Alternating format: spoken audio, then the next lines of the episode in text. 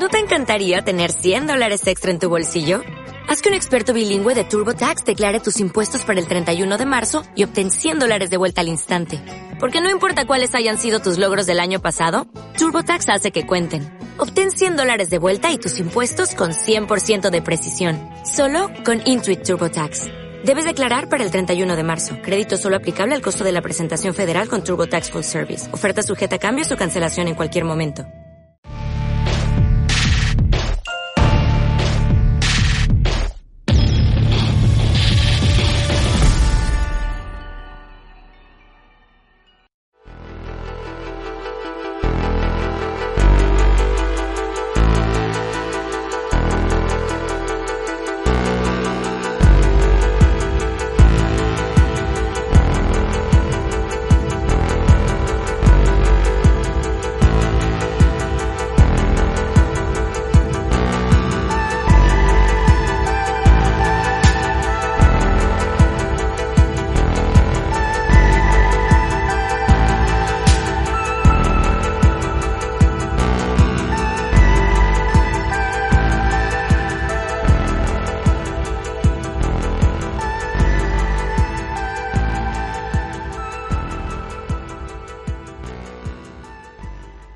Llevo leídos un montón de artículos en la última semana sobre esa supuestamente inútil moción de censura de Vox eh, al Partido Socialista, a Pedro Sánchez y a Podemos, sobre que los de Abascal estuvieran con ella buscando rédito político, como si eso mismo no fuera no solamente legítimo, sino la razón de ser de todos los partidos del arco parlamentario para llegar al poder, o como si todos los medios conservadores que llevan más de dos meses intentando moldear y preparar y concienciar a sus lectores sobre que lo mejor sería un pacto entre el Partido Socialista y el Partido Popular, más o menos tácito o más o menos explícito, eh, no se lo hubieran llevado crudo, porque se lo han llevado eh, bastante crudo gracias a la publicidad institucional que desde mi punto de vista puede haber nublado en cierta manera, cuanto menos, su eh, sentido común y su propio criterio.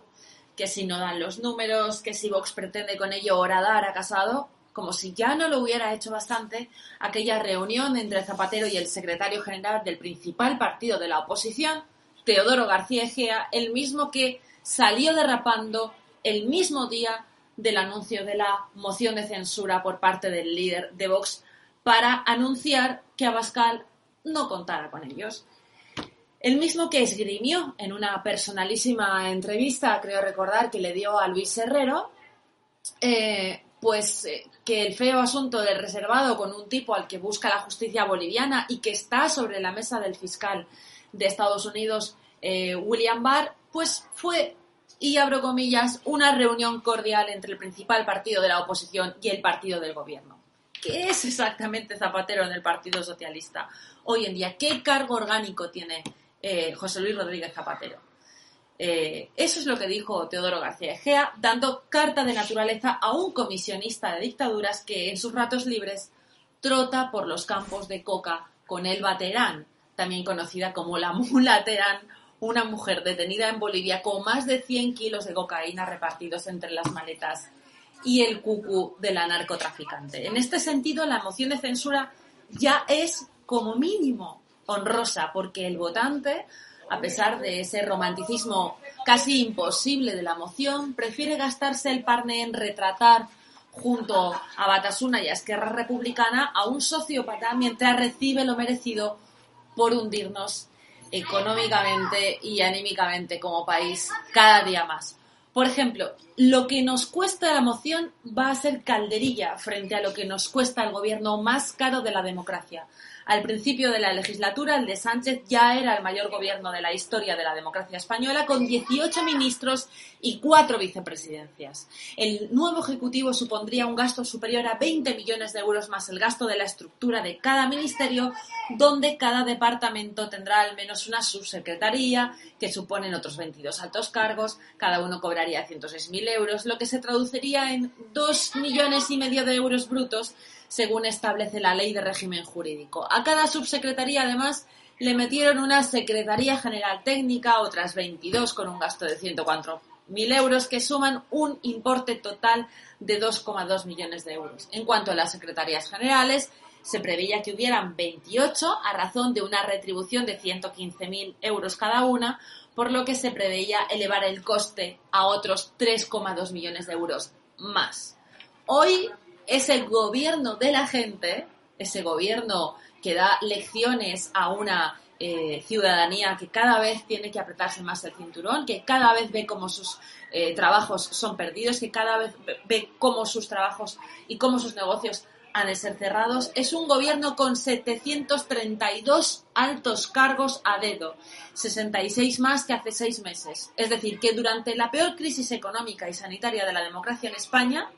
no pasa nada, porque Sánchez acaba de decir en la conferencia de vicepresidentes que lo peor de la crisis económica ha pasado en lo que, oh, récord mundial, ha sido una crisis económica que se prevé bestial para los próximos 10 años y que, sin embargo, para el presidente de gobierno apenas ha durado lo, lo que tarda en curarse un resfriado.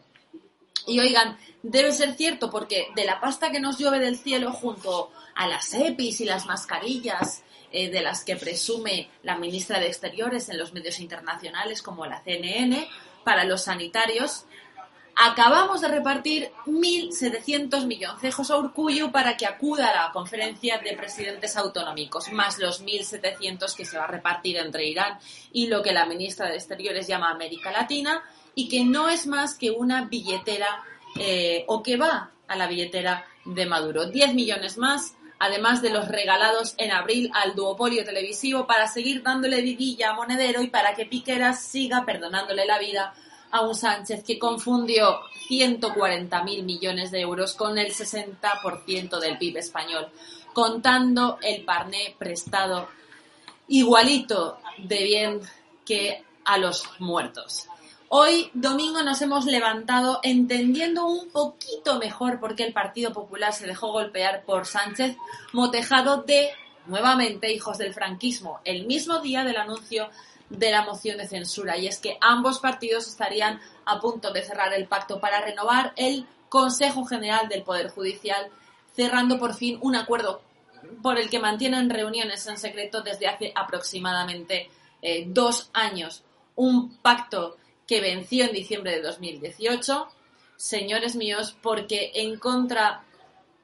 de lo que interesaría son demasiadas las causas judiciales pendientes del Partido Socialista, de Podemos, de la coalición de gobierno, que se abren en el horizonte de este Ejecutivo. El caso Dina, el del Cigate, el enésimo asunto turbio de Ábalos con el amaño de la carretera de Ávila usando el Ministerio de Fomento, la malversación de Ábalos, perdón, de Tezanos, las múltiples querellas contra Simón e Illa, las implicaciones de Monedero en el cobro de 1,8 millones de euros de la exdictadura boliviana a través de Neurona, Ergo, parece que el Partido Popular no quiere apoyar una moción de censura que presentan unos fachas, pero no tiene tantos reparos en pactar el Consejo General del Poder Judicial que salve el trasero de un gobierno criminal entregando el último baluarte de resistencia, la justicia, a la vez podemita. El Partido Popular va a entregar la justicia a Sánchez porque total a la fiscal general ya la eligieron a dedo directamente de entre sus diputados